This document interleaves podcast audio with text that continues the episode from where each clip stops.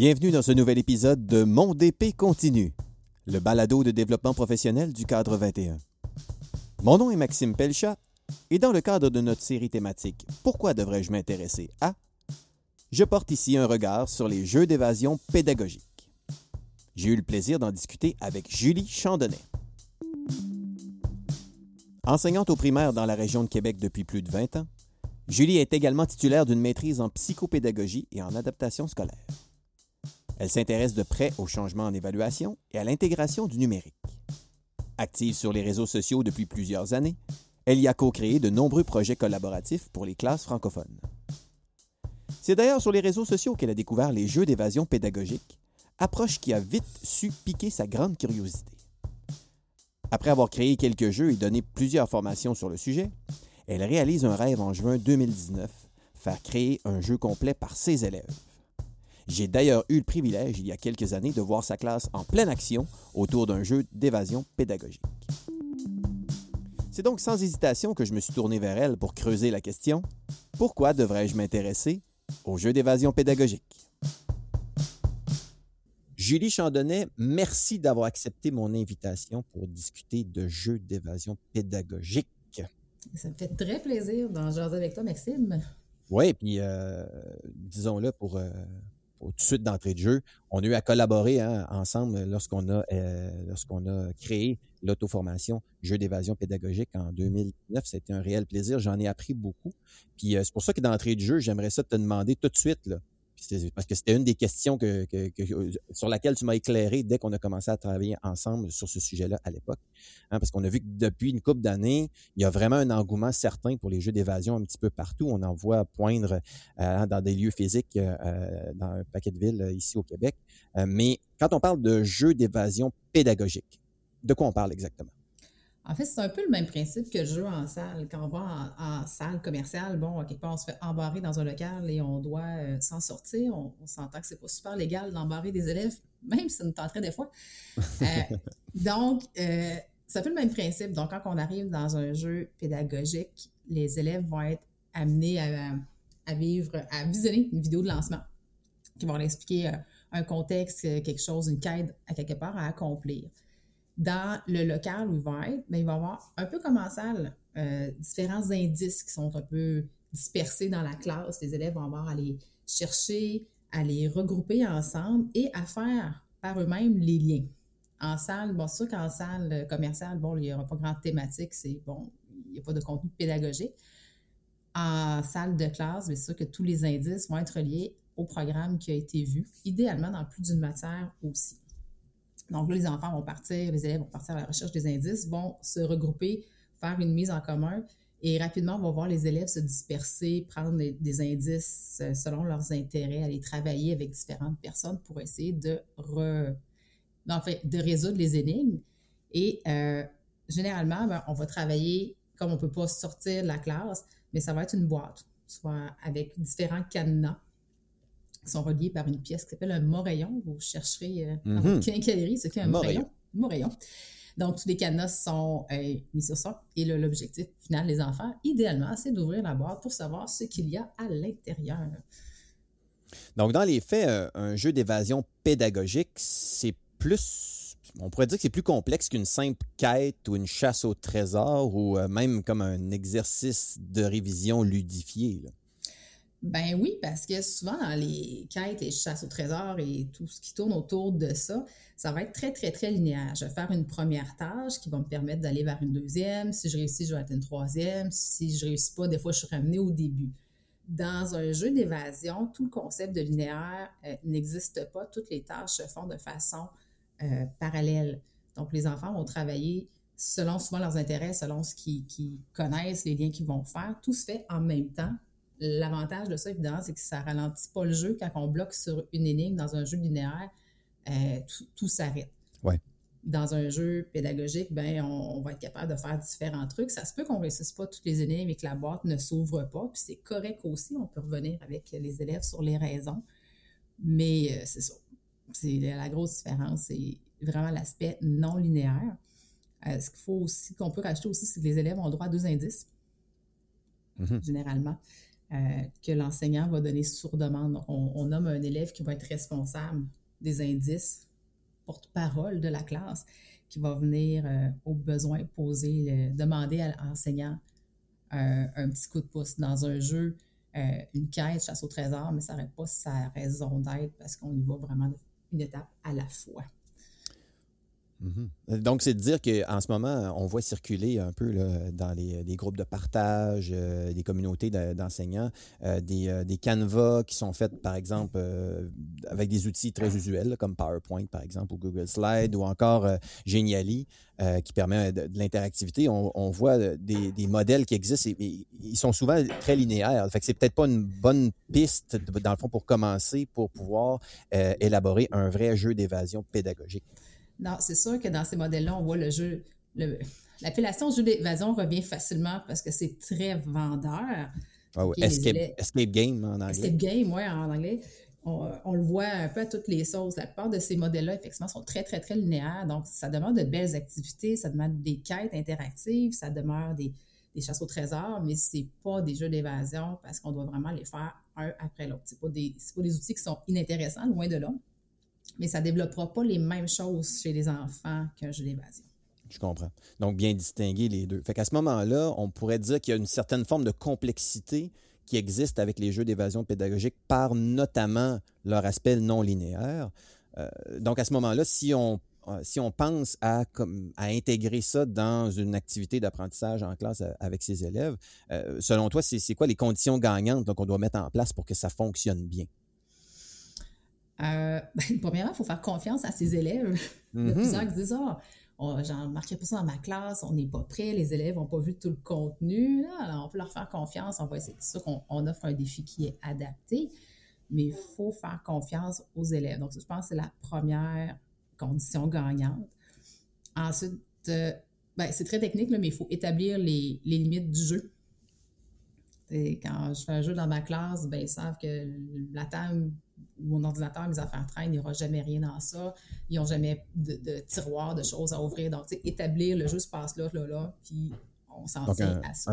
Un, terrain bien délimité, des balises euh, pour, euh, pour justement dire que le jeu se passe dans, cette, dans cet environnement-là. Ça, ça, évite la perte de temps aussi d'aller chercher des indices là où il n'y en a pas. Mm-hmm. Ensuite de ça, des conditions gagnantes, ben, si on a différents outils technologiques qui sont intégrés dans le jeu. un code QR en formulaire Google, il faut quand même au minimum s'assurer que les élèves le maîtrisent avant.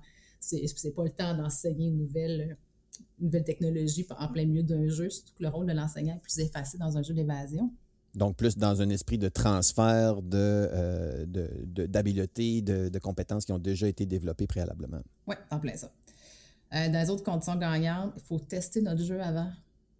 Il faut le faire. Non, ouais, mais... c'est évident, mais oui, ça a l'air évident, mais souvent, des fois, on va trouver, il y a quand même des jeux d'évasion, de, réels jeux d'évasion qui sont disponibles euh, sur le web, même gratuitement. On peut les télécharger, les imprimer, les faire, mais quand on, les élèves viennent pour nous demander des indices, si on n'a pas testé le jeu à l'avance, on ne saura pas quoi leur donner, on n'est pas capable de voir les, pièges de difficulté, puis quel indice aussi va aider plus son groupe. Donc, il faut vraiment prendre le temps de tester. Et si c'est un jeu qu'on a créé nous-mêmes, ben, il faut le tester sur, euh, nos cobayes naturels, donc les enfants, les conjoints, donc euh, faut collègues. Mhm. collègues aussi. Mhm. Donc, on, teste ça. Une autre condition gagnante, ça va l'air bizarre celle-là, mais euh, jeu d'évasion, ça ne se fait pas un vendredi dernière période. Ah, tiens. Comme une activité récompense. Bien, ça va être une activité récompense. À quelque part, les enfants, c'est sûr qu'ils vont apprécier. C'est un jeu qui, qui, est hautement motivant. De toute façon, ça dit c'est un jeu. C'est intéressant pour les enfants. Mais le vendredi, dernière période, quand tout le monde est fatigué, quand on est pressé dans le temps pour partir, après, c'est pas l'idéal. Parce que dans un jeu d'évasion, le jeu, c'est une belle partie. Et ce qui est intéressant, puis là, la majorité des apprentissages vont se faire, c'est après le jeu, dans ce qu'on va appeler la période d'objectivation. Hmm. Quand le jeu se termine, il faut prendre le temps de revenir avec les élèves, de réexpliquer chacune des énigmes, parce que des enfants, si je travaille sur une énigme quelconque, ça se peut que j'ai pas vu comment l'autre cadenas s'est ouvert j'ai pas vu tout ce qui s'est passé. Donc, on revient, j'ai travaillé sur quelque chose, j'ai travaillé sur une autre énigme. Donc, les enfants, des fois, ils ont une certaine frustration. Ils disent, qu'est-ce qui s'est passé? J'ai rien vu aller. Donc, on prend le temps de réexpliquer chacune des énigmes. Et ensuite de ça, mais on va demander aux élèves, ça t'est quoi les forces, ça t'est quoi leurs défis, qu'est-ce qui s'est bien passé, qu'est-ce qui a fait qu'on a réussi ou pas réussi le jeu et qu'est-ce qu'on préfère pour que ça mieux la prochaine fois. Donc, il y a d'autres apprentissages qui vont se faire. Et ça, un vendredi dernière période, je pense pas que ça fonctionne. Ah, je comprends. Fait que le prendre ce temps euh, réflexif après, hein, puis euh, réflexif euh, collectif en plus, Oh si je comprends bien, là, fait, fait qu'il y a vraiment aussi à placer ça dans, dans l'horaire à un moment qui est opportun, dans le fond, où est-ce que tout le monde va être disposé aussi de prendre ce temps-là, après avoir vécu une activité qu'on pourrait dire probablement intense, Oh, d'avoir ce moment de réflexif-là après. Non, c'est vraiment le, le planifier dans le temps. C'est quoi le meilleur moment, mais avoir le temps de faire le jeu, mais de faire le retour sur le jeu. là. Mhm. Parce que tu vois, la façon dont, tu présentes les conditions gagnantes, on, sous-entend des pièges, dans le fond, qu'il faut éviter aussi à, travers ça. Est-ce qu'il y a, d'autres. Pièges euh, auxquels euh, tu penses qu'il faudrait euh, avoir en tête, justement, que ça, il faut, vraiment éviter ça quand on veut intégrer un jeu d'évasion pédagogique dans sa planification? Ben, le, le premier piège, Maxime, c'est de vouloir faire sa job de prof. En, C'est-à-dire? ben, en tant qu'enseignant, on est habitué de, de- de gérer, de diriger, de dire quoi faire. Dans un jeu d'évasion, ben, ne serait-ce que par la formation du jeu, il n'y a aucune consigne claire sur aucune des pièces. Les élèves doivent réfléchir et c'est hautement déstabilisant d'avoir des affaires et de ne pas savoir quoi faire avec. Le réflexe est rapide. Hé, je comprends pas. Hum, Je suis pas au courant de rien, retourner travailler. Mhm. Donc, il faut vraiment les laisser faire. On est habitué aussi de, de contrôler, de, de gérer, de, de dispatcher les équipes. Là, c'est non, on les laisse s'organiser entre eux autres, quitte à accepter qu'il y en ait un dans la gang qui ne fasse pas grand-chose. Donc, ça, c'est vraiment. C'est déstabilisant pour un prof. Là. On est- C'est pas, pas notre rôle naturel d'être en retrait, euh, d'observer. Il faut quand même. Pas parce qu'on fait rien qu'on on fait rien part. Il faut observer les élèves, il faut observer les, les comportements, il faut observer le jeu aussi, comment il avance. Parce que quand l'élève responsable des indices va venir le voir, Madame, on prendrait notre indice, mais il faut savoir lequel on va donner, lequel va aider le plus le groupe à avancer. Donc ça, c'est vraiment dans le mode action, je pense que c'est des pièges. Maintenant, en mode création, parce qu'on s'embarque dans la création, il y a aussi Oui. des pièges, mais effectivement, le fameux mode linéaire, euh, il est le fun à faire. Donc, on a le goût de dire, je vais faire une tâche qui va ouvrir vers une autre, une autre, mais si on s'embarque dans ça, c'est sûr que ça bloque le jeu. Ça oblige aussi tout le groupe à travailler sur la même chose en Ouais. même temps.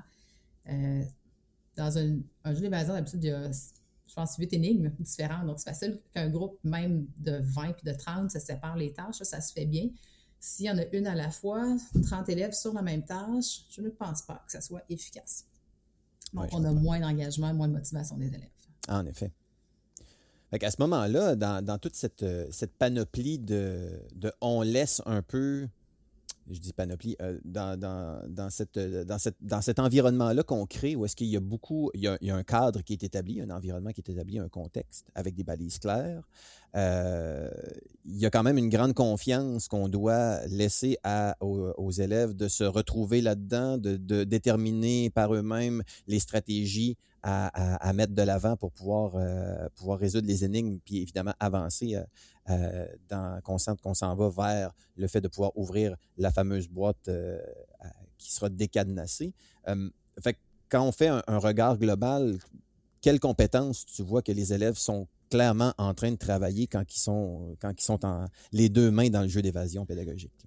Bon, ben, on peut parler au départ des compétences scolaires. C'est sûr qu'ils vont avoir à mettre en application leurs apprentissages et ça dans différentes à- matières. Parce qu'un Mhm. jeu bien construit, généralement, va avoir plus qu'une matière qui va être euh, intégrée. Donc, primaire, c'est facile, on est quelque part généraliste, on fait du français, des maths, on fait différentes matières, mais même au secondaire, on peut aller travailler, bien dans différentes parties de notre matière ou demander à un collègue un coup de pouce pour aller chercher différents éléments. Pour les élèves, bien, ça, c'est intéressant. Ils sont capables de démontrer qu'ils ont appris quelque chose autrement que dans une tâche traditionnelle. Sinon, ben, c'est tout au niveau des, des autres fameuses, des autres compétences qu'on va aller travailler beaucoup. Les élèves vont avoir à apprendre à collaborer ensemble. Évidemment. Et pas à peu près. Puis c'est quand même très drôle parce qu'au départ, souvent, j'observe quand on donne un jeu d'évasion, on a tout le temps le, le petit futur de la classe. Les élèves ont beaucoup le réflexe d'aller se retourner vers cet élève-là. Ah, Et souvent, cet élève-là, par exemple, dans mon expérience, souvent cet élève-là est un peu déstabilisé par la tâche qu'on lui présente, euh, qui est différent d'un cadre. des fois, c'est des élèves un peu plus cartésiens, là, très, très organisés, puis on arrive dans un monde un peu plus désorganisé, puis là, le groupe se rend compte que, OK, on peut pas se fier juste une personne, il faut que tout le monde fasse sa part. Euh, donc, ça, c'est intéressant. J'ai vu des élèves aussi euh, travailler avec différentes personnes. Les, les, duos naturels ou les trios naturels en classe dans les jeux d'évasion vont souvent être complètement transformés, puis c'est vraiment beau à voir. Mm-hmm. Ils vont travailler la... c'est tout ça, tout ça relié à, la grande résolution de problèmes, dans le fond. Fait qu'on est dans le résoudre vraiment une autre ah compétence globale. Ah oui, tout à fait. C'est vraiment c'est résoudre, c'est aller chercher les bonnes stratégies aussi. Qu'est-ce que je peux faire? Aller, quelles sources je peux aller euh, consulter? Parce qu'à un moment donné, il y en a qui allument, euh, on peut s'aller fouiller sur Internet et ben oui, vas-y, quelle bonne idée d'aller chercher de l'information là où elle est. Euh, sinon, les élèves ben, ont à travers la communication. C'est souvent ce qui ressort dans un premier jeu qui va être un échec. les élèves disent on aurait dû communiquer entre nous ce qu'on avait découvert sur les différentes pièces de jeu, on aurait fait des liens beaucoup plus rapidement. Donc, les élèves ont à apprendre à, communiquer l'information. À un moment donné, ils allument qu'on oh, a des tableaux dans la classe, on peut-tu écrire dessus? Ben, oui, on peut écrire. On faisait ça des traces. Donc, tout cet aspect de la communication verbale, mais écrite, faire des traces, des schémas, qu'est-ce qu'on peut faire ensemble pour s'en sortir. Donc, ça, ça aide. On va parler d'organisation du travail aussi, euh, comment on se sépare. Souvent, j'ai vu des élèves, j'ai vu des élèves pousser des tables faire une grosse, grosse table au centre de la classe pour que tout le monde ait accès mm-hmm. au départ pour voir, puis après, ah, on pourrait se séparer dans d'autres secteurs. Mais tant qu'on a vu, on a fait des liens, on va se séparer. Donc, toute l'organisation du travail que les élèves vont travailler par eux-mêmes. Sinon, ben, on parlait de gestion du stress, Maxime. Ah, ben, ben c'est sûr que dans. parce qu'il y a un temps limite, dans le fond, la plupart du temps. Un bon ben, jeu d'évasion pédagogique a un temps limite pour, euh, pour, euh, pouvoir ben, décadenasser tout ça. Même chose, tu sais, quand on va en salle en classe, d'habitude, on a payé pour une heure, puis on a une heure pour s'en sortir. Euh, en classe, souvent, on va euh, avoir un, modèle 45 minutes. Sais, ce qui rentre bien dans une période, donc, qui laisse le temps de faire l'objectivation aussi. Aussi. Euh, mais on, on, agace un peu les élèves parce qu'on va mettre là, il est affiché au tableau, puis il y a même des chronomètres avec une musique qui est classique, qui est douce au début, mais plus le chrono avance, plus la musique est déplaisante. Les élèves le nomment, votre musique, à gosse, madame, faites quelque chose, ben, finissez le jeu, puis va arrêter. Donc là, il y a des élèves vraiment qui ont à gérer leur stress, qu'est-ce qu'on fait, quelle stratégie, qui ont déjà nommé, ben moi, je me suis mis dos au tableau, je vais plus voir ce qui se passait, je vais me concentrer sur ma tâche. Donc, on leur fait développer d'autres stratégies. Puis au final, ben, il y a le leadership de certains élèves aussi qui va se développer. Puis des fois, ce pas les élèves auxquels on aurait pensé qu'ils vont prendre le contrôle euh, du jeu. Donc, euh, c'est chouette. Ça, c'est particulièrement intéressant, cette dimension-là, de voir, de créer une occasion où est-ce que des leaderships moins traditionnels, peut-être dans le cadre justement traditionnel de l'école, peuvent émerger dans le, fait de se mettre euh, les deux mains dans une tâche non linéaire, comme tu l'expliques comme ça, mm-hmm. qui apporte à travailler. Parce que dans le fond, c'est tout ça, c'est c'est une quête collective. dans, ah oui, on réussit en groupe ou on échoue en groupe. C'est ça. C'est ce que j'aime. Je sais qu'il y a des enseignants, des fois, qui ont, qui ont un peu cette peur-là de faire, on faire un jeu toute la classe ensemble, préfère, ah, je vais séparer ma classe en deux, mais là, on vient de créer une compétition, de créer une collaboration. C'est sûr que ça dépend de notre objectif pédagogique, puis je peux comprendre aussi dans certains groupes, au secondaire, ça peut monter jusqu'à 36. Des fois, bon, OK, 36 sur un jeu, je peux comprendre.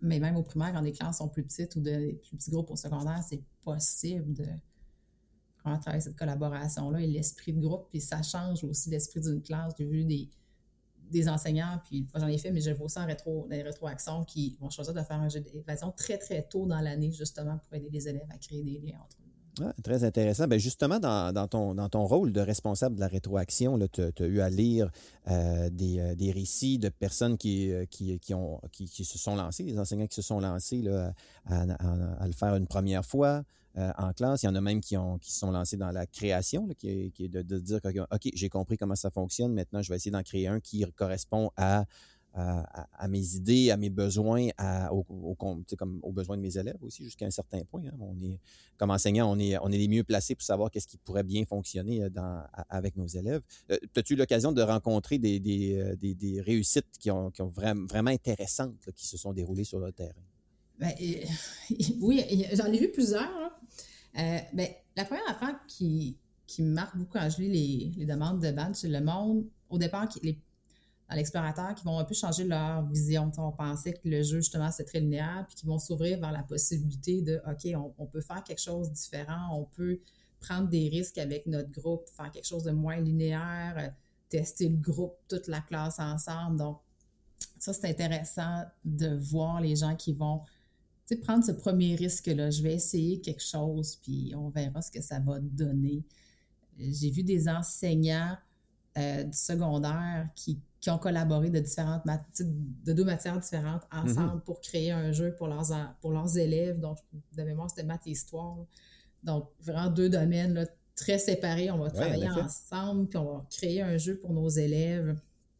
Je me souviens plus dans quelle, laquelle des deux matières il l'avait fait, là, mais le, jeu s'était vécu. Mais c'est intéressant d'avoir cette collaboration-là parce qu'on on, s'entend que l'intermatière au primaire est beaucoup plus facile et beaucoup plus naturel du fait que l'enseignant enseigne tout lui-même. Donc, c'est facile dans la conception d'avoir en tête tout le programme au secondaire.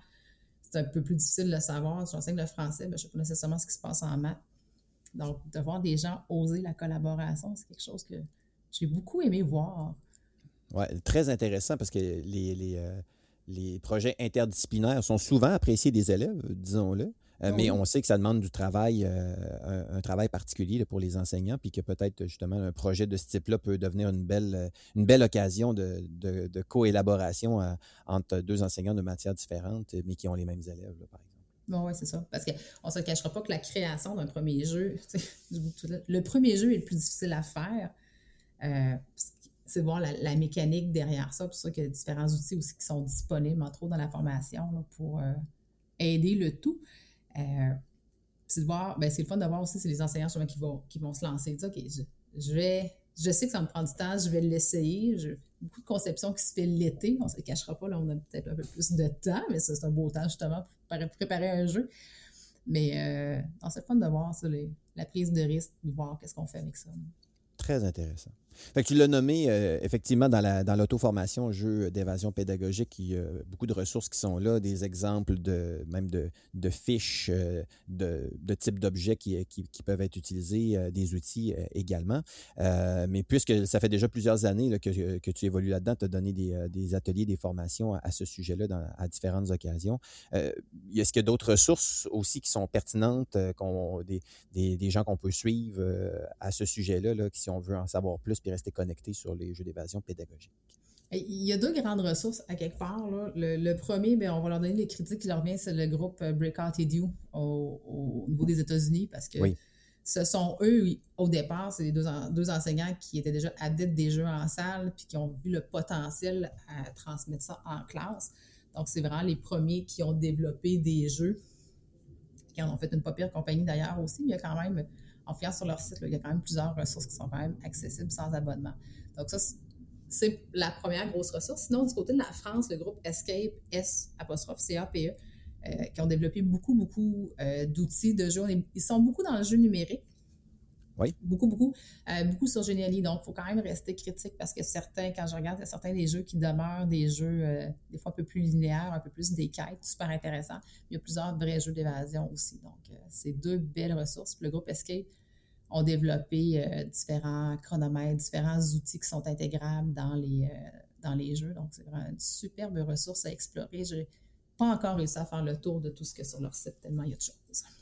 Très intéressant, puis cette perspective-là d'intégrer encore plus le numérique, le virtuel euh, dans, cette dimension de jeu d'évasion euh, pédagogique, ça aussi, il y a clairement un potentiel de ce côté-là, puis qu'on va voir que, les jeux d'évasion euh, pédagogique sont là pour, pour continuer d'évoluer. Et c'est très intéressant d'en parler avec toi, Julie. Merci beaucoup d'avoir accepté mon invitation pour s'intéresser aux jeux d'évasion pédagogique. Ça m'a fait plaisir. Pourquoi devrais-je m'intéresser aux jeux d'évasion pédagogique? Ma discussion avec Julie Chandonnet m'a rappelé à quel point ces situations d'apprentissage sont pertinentes pour mettre la collaboration en action au cœur de sa classe. Mais c'est particulièrement intéressant de constater que, au-delà du côté ludique dans le réinvestissement des apprentissages, les jeux d'évasion pédagogique créent des occasions privilégiées d'objectivation et de métacognition avec nos élèves. Pour passer à l'action, je vous invite à jeter un coup d'œil du côté de l'auto-formation Jeux d'évasion pédagogique, disponible à cadre21.a. abonnez-vous à notre infolettre et suivez-nous sur les réseaux sociaux pour connaître nos nouveautés, dont les prochains épisodes du balado Mon DP continue. D'ici là, bon développement professionnel et à bientôt.